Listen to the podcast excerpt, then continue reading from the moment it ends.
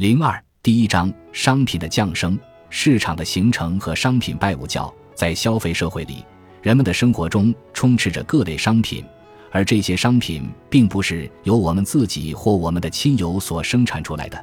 因此，要满足这一体系，必须要有全球化经济和现代化的市场基础设施。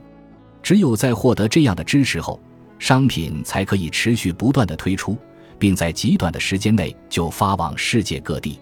因此，要想讲好消费的历史，我们要从经济基础开始说起。经济基础是商品流通的保证。